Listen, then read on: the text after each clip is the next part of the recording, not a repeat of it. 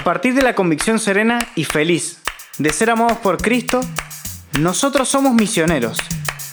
Hemos recibido un bien que no queremos ni podemos guardar en la intimidad. Tras los pasos de Jesús caminamos, y su amor nos impulsó a la misión. que dejó huellas en nuestro corazón. Y en este podcast misionero te lo contamos. Huellas de una misión que del corazón brotan y marcaron a fuego esta canción. Huellas de una misión, caminadas con Cristo hacia una tierra donde falta Dios. Con esperanza y amor con esperanza y amor, esperanza y amor. ¡Hey! ¡Cántale! Con esperanza y amor. Buenas, buenas, buenas. Bienvenidos a este cuarto episodio de Huellas de una Misión. Y hoy estamos súper, súper contentos porque es la primera vez que estamos todos juntos de la comunidad. Buenas, buenas.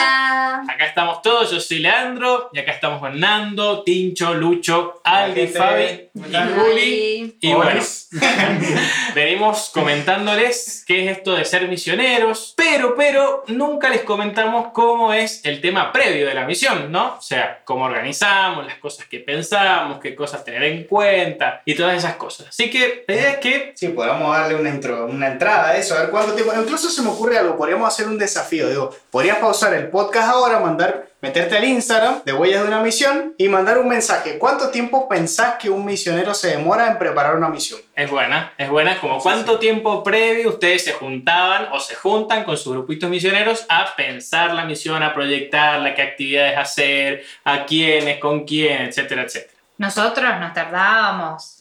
Y depende de la misión. Tal cual, iba a decir lo mismo, depende el ánimo que había en el, en el grupo, pero un mes, Siempre dos eran dos meses, meses. sí. Sí, es que arrancaba con el retiro. Sí, creo, dos, más, de, sí, y a veces más. En realidad Sí. terminamos, por ejemplo, en verano terminamos octubre misionero y arrancábamos. Ah, sí, Claro, sí. sí. También, también todos los encuentros que teníamos, todos los sábados a sábado, era todo preparando la misión, buscando un lema, la Pelearnos cita, por ese lema. También. Votar por el hacer campaña política. Y que ese lema después tenga relación con las citas que íbamos a trabajar y formarnos en qué es lo que íbamos a trabajar y qué es lo que íbamos a hablar. Con los objetivos que nos habíamos planteado, porque esa era la otra. De misión a misión nos planteábamos objetivos concretos de esa comunidad. Y no tan solo objetivos para la misión, sino para todo el proceso de los tres años. Charlábamos con el párroco de esa comunidad, qué esperaba de la misión, qué hacer, qué sí, qué no.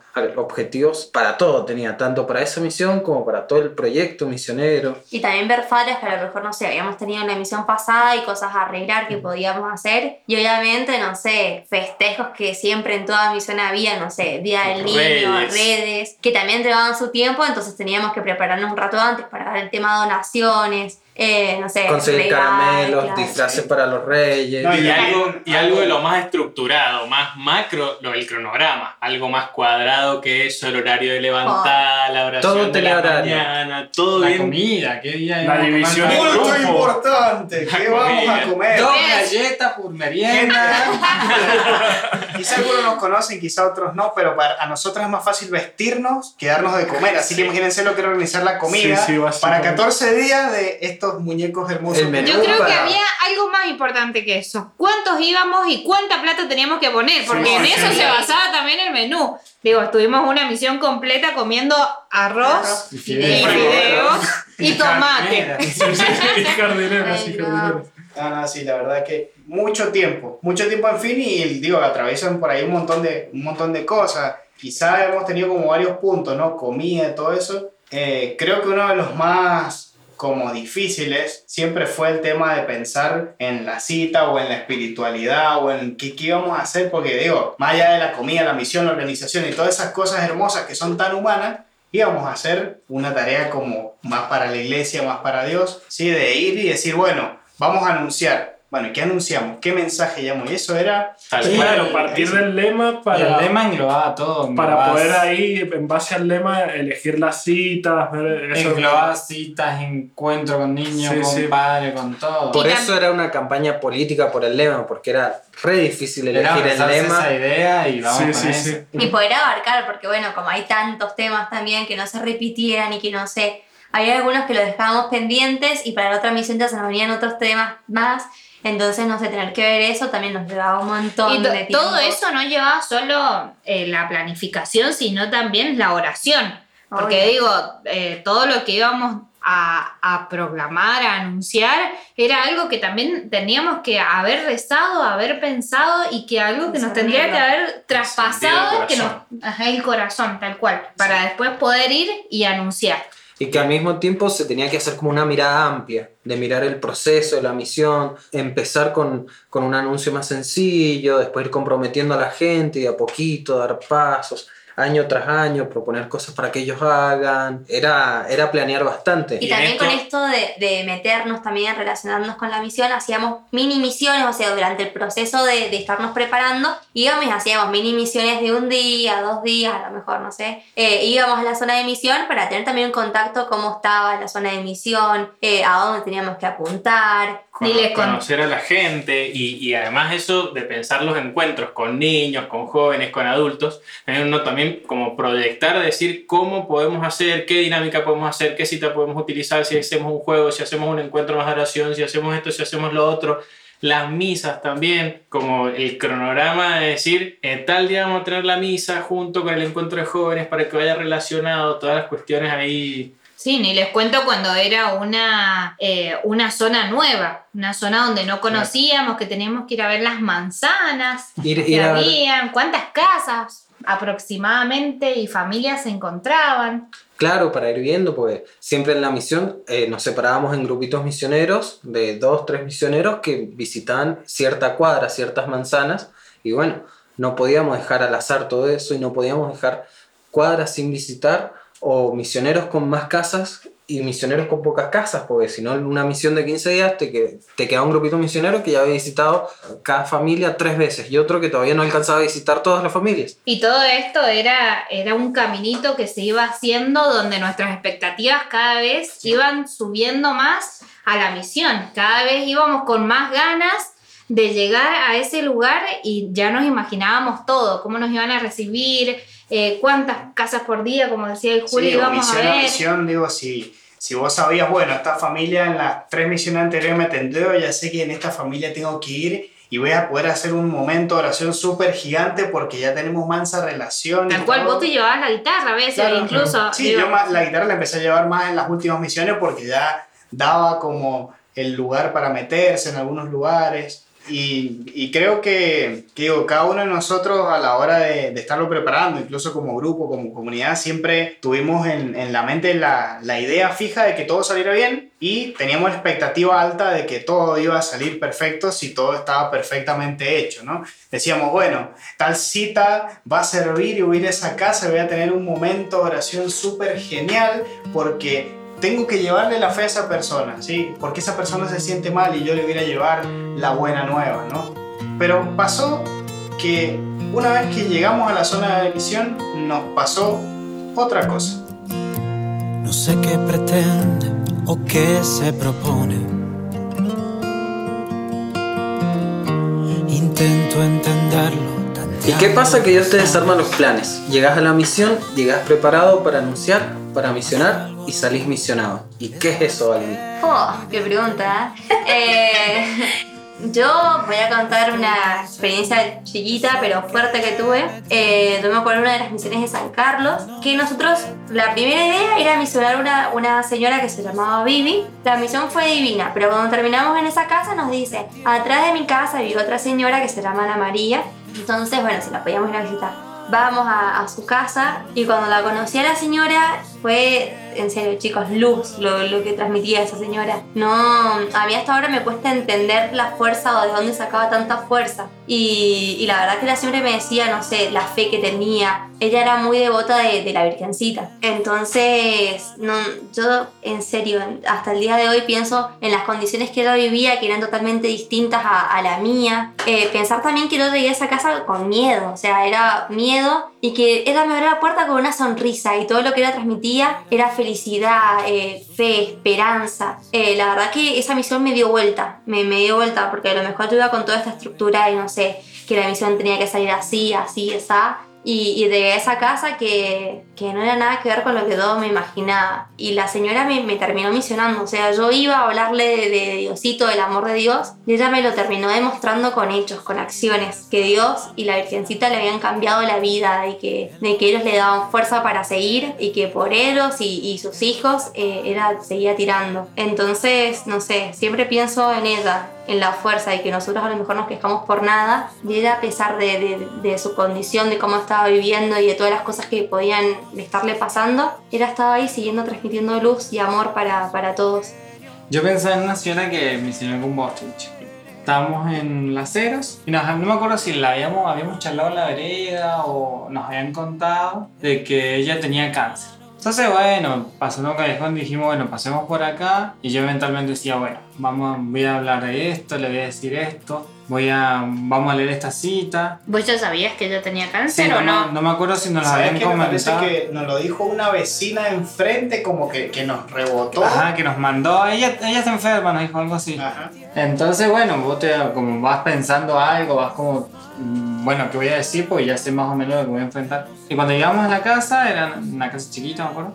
Llegamos, y bueno, yo tenía todo pensado, qué decir, y era, nada, me senté simplemente a escuchar. Ella nos contó cómo, cómo era su historia clínica, digamos, cómo, cómo le habían pasado las cosas, las operaciones y todo lo que iba llevando, pero no te lo contaba con dolor ni con resentimiento, sino como, como, como algo ya superado, como que algo ya, ya está, ya está tranquila que todo iba a salir bien, que todo iba a estar bien. Entonces, todo lo que te decía y todo el momento que recordaba era eso, era gracias a Dios pasó tal, gracias a Dios pasó tal, y era como wow. Pues no, no es que ya le, había, le habían dado el alta, que estaba súper sana. De hecho, no podía hacer mucha fuerza ni nada. Pero como ella te iba hablando, te iba dando esa esperanza que ya tenía y que tenía certeza de que todo iba a estar bien. Entonces salís de esa casa pensando, wow, yo venía a esta idea y esta señora no necesita nada.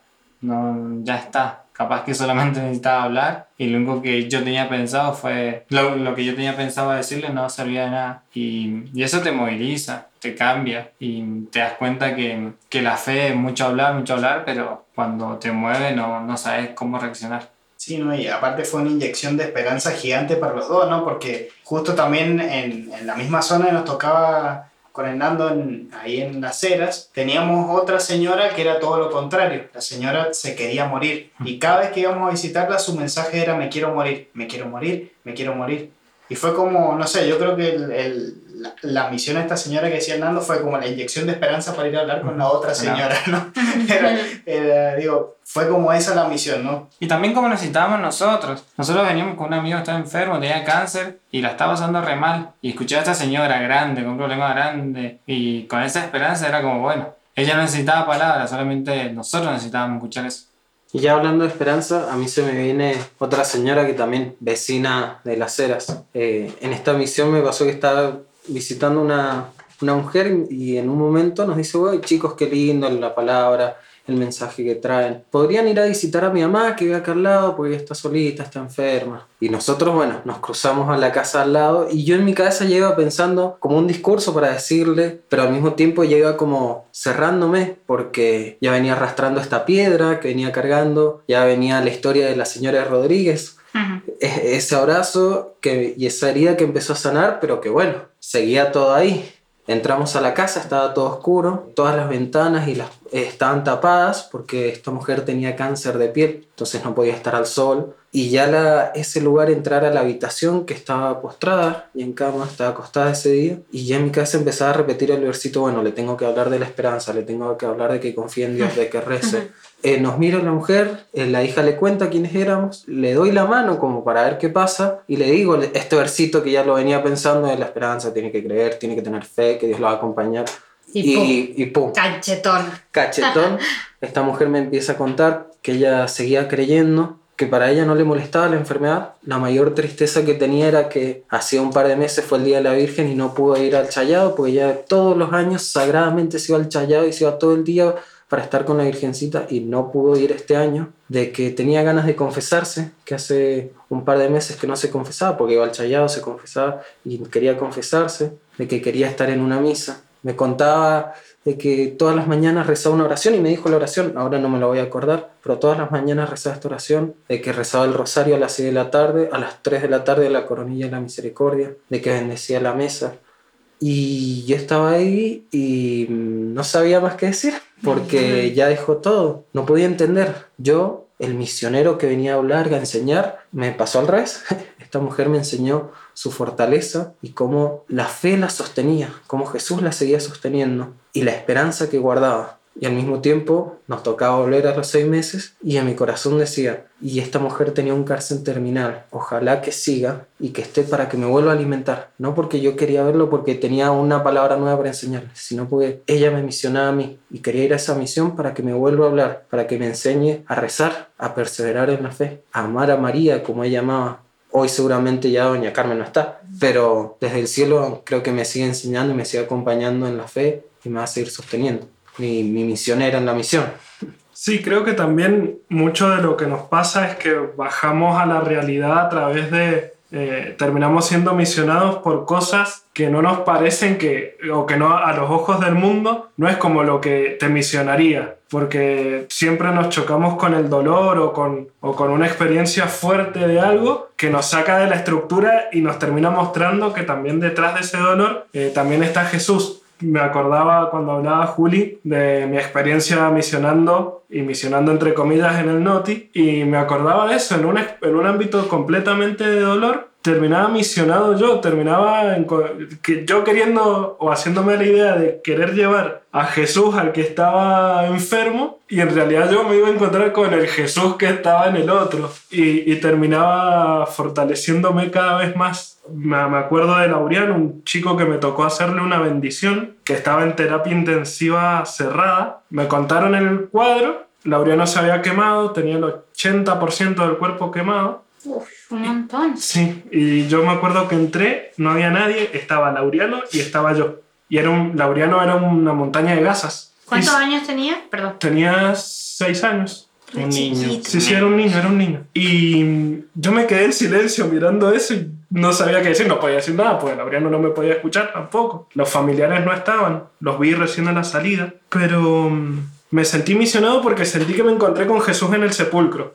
Me, me, me encontré con ese Jesús que estaba ahí. Hice una señal de la cruz, le besé, me cagaron a pedo después porque le besé la, la frente llena de pus. Y después me encontré con la madre y la madre deshecha, pero confiada en que su hijo iba a tener, eh, en que su hijo, por lo que había sido bautizado y por lo pícaro y bueno que era, eh, ya estaba con Dios. Y la confianza de esa mujer, por más que estaba deshecha, fue como que yo terminé listo, ya está. Le saco un poco del dolor, me lo llevo y me voy en silencio. De ahí está como los planes de Dios nos van cambiando nuestros propios planes. A lo mejor nosotros, no sé, vamos con la idea este de ser el misionero que ya tiene, la tiene re clara. O esto mismo que decíamos, la preparación, de qué oración usar con cada familia. O de llevar el planeado lo, lo que íbamos a hacer con la cita. o El mensaje que vamos a tratar, Claro, tal esta tema, cita con tal- familia. aparte que teníamos oraciones puntuales que decían oración para un hijo enfermo, oración, digo, que, que sí, no digo que no ayudaban, sí ayudaban, pero en esos momentos uno lo que menos pensaba era en la oración del, de que aparecía en el cuadernillo. O que llevábamos Una. una, una reflexión sobre la cita ya escrita en el No, cuadernillo no. Y a lo mejor, no sé, vos decías, ese día esta cita le va a venir genial a aquella familia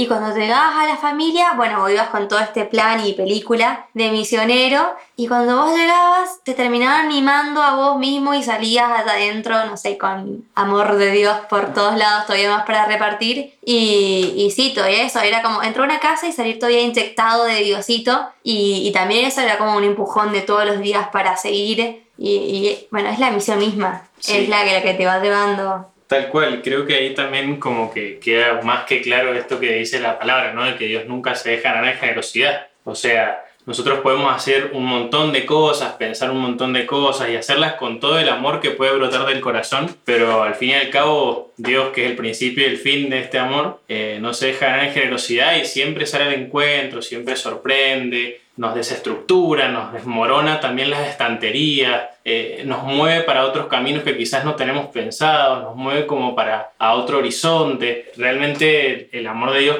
se hace presente en esos momentos también de, de- de desestructurar también la cabeza y el corazón y dejar y permitir también que se desmorone y que se deje eh, cuestionar, confrontar estas historias del Lucho y y Juli han, han sido fue como fuertes, fuertes. Una, una que comparto también fue misionando en el barrio La Favorita, un barrio bastante conocido por su condición bastante humilde y, también, bueno, peligroso, ¿no? En ese, en ese lugar estábamos misionando y ya estábamos por volvernos, teníamos que volvernos bastante temprano porque cuando atardece ahí, el viaje, digamos, hasta, hasta donde tomás el bondi para ir al, al centro era bastante largo, entonces si anochecía en ese, en ese tramo era como peligroso caminar por ahí. Y bueno, ya cuando nos estábamos volviendo vimos como en una especie de cumbrecita de cerrito, de gente que se, que se está como eh, adueñando de ese lugar, estaban construyendo una casa. Y uno de los, prejuicios humanos, ¿no? Que sí, estaban tomando cerveza, o sea, estaban como en otras. Nunca se te ocurriría ir a anunciar a Jesús a una casa así. Y bueno, eran como cuatro o cinco personas y nos acercamos. Y bueno, era una persona que venía de Colombia, eh, que habían emigrado de allá por cuestiones económicas, políticas, ¿no? Sociales, que por razones de fuerza mayor no les quedó otra que en Argentina no consiguieron un lugar para vivir y no les quedó otra que, que ir a este lugar donde, donde lamentablemente tienen que usurpar un terreno porque no, porque no conseguían. Y lo que, lo que a mí me, me queda hoy, que me quedo pensando, se los comentaba más temprano, es la alegría y la simpatía que tenía ese, ese hombre para, para acoger a las personas, ¿no? O sea, estaban construyendo su casa, no tenían bien para dónde dormir, venían de su país casi expulsados a otro país en donde no habían encontrado un lugar donde vivir, nada, y aún así nos recibieron, nos, nos escucharon, nos contaron su historia, Nos quisieron invitar a comer. nos invitaron a comer, Nos invitaron. o sea, nos, nos hicieron la invitación explícita a comer porque les habíamos caído bien. Digo, esas cosas que uno quizá en lo cotidiano de la vida, ¿no? Vive con cara de vinagre, como dice Francisco. Y estas personas que no tenían su país, no tenían casa, no tenían plata, no tenían nada, pero aún así no vivían con cara de vinagre, sino con la alegría, ¿no? Eh, esa alegría de- que da vida, o sea, que, que daba vida, yo estoy seguro que esa familia se mantenía en pie gracias también a eso, ¿no? A la alegría. Y la alegría profunda que brota de lo profundo del corazón, ¿no? Como uno va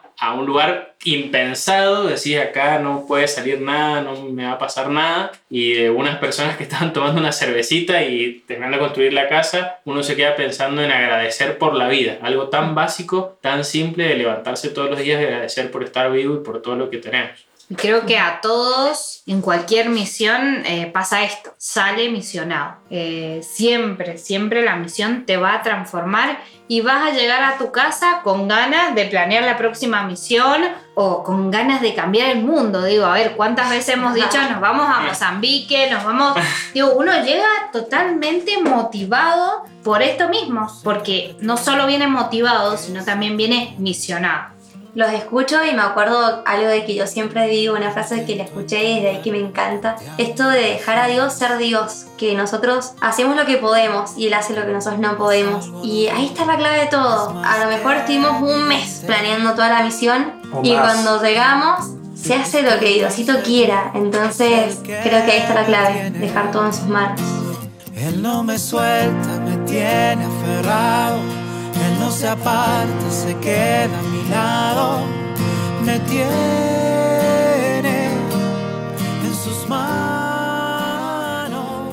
Ser misionero y misionado. Una realidad que a la que nos hemos enfrentado todos los años de la misión y que supongo que muchas personas se enfrentaron y se enfrentarán probablemente a esto mismo, ¿sí?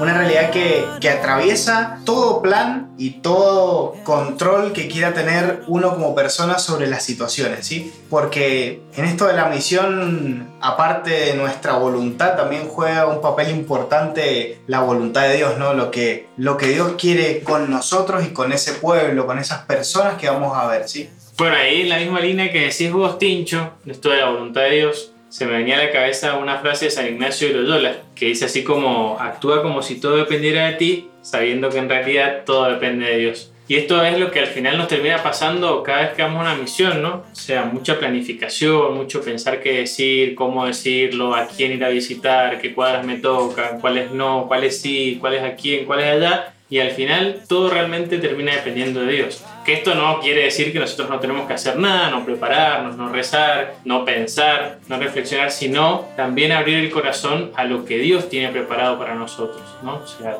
tanto para las personas como para nosotros, y ahí dejar ser a Dios, como decía la Aldi más temprano, y que en Él podamos retroalimentarnos de alguna manera en esta fe y poder ir creciendo en el amor a Dios. Sí, sí. Dejarse asombrar por Dios, ¿no? Y justamente en una oración que habíamos hecho en Kerigma, en estas preparaciones, en, este, en uno de estos retiros previos, rezábamos al Espíritu Santo que, que no quisiéramos calcular y controlar todo, eh, sino que, que, dejáramos que Él, que Él nos inspire y, y dejarnos llevar y ser instrumentos de Él. Ojalá que, podamos seguirlo haciendo en las misiones que, nos encuentren día a día y, y, que ojalá que aquellos que nos están escuchando eh, también puedan, puedan hacer esto, no querer controlar y calcular todo, dejar todo en manos de Dios para que realmente la misión dé frutos y sea todo obra de Dios. Y en este sentido también la invitación es que en lo cotidiano podamos vivir con los ojos de la fe. En los acontecimientos del día a día también somos misioneros, también somos llamados a la misión, también somos llamados a descubrir y a llevar a Dios en todo ámbito. Entonces en esta invitación, en lo cotidiano de nuestras vidas, poder encontrar a Dios y dejarnos sorprender por Él, ¿no? Tratar de tener abierto el corazón a lo que Dios tiene preparado para nuestra vida. Y bueno, para ir terminando, les vamos acá con una pequeña consigna. La idea es que puedan contarnos en el Instagram ese nombre que tienen guardado en el corazón de esa persona que los misionó, que en cada misión que participaron los dejó misionados, esa familia, esa persona que les habló de Dios con sus, con sus gestos, con su palabra.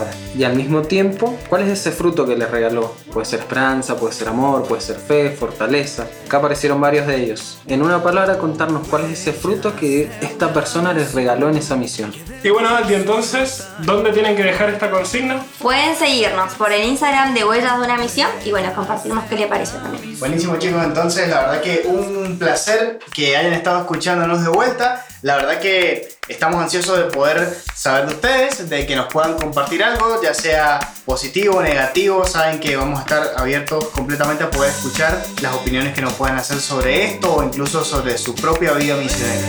Eh, un abrazo enorme en Cristo de parte de todos. Esto fue Huellas de una misión. Huellas de una Huellas de una misión que del corazón brotan y marcaron a fuego esta canción.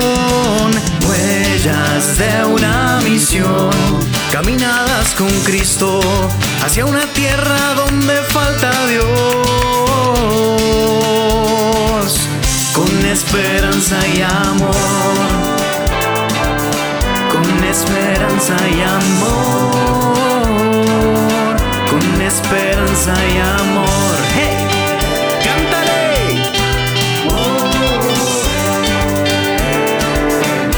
Esperanza y amor.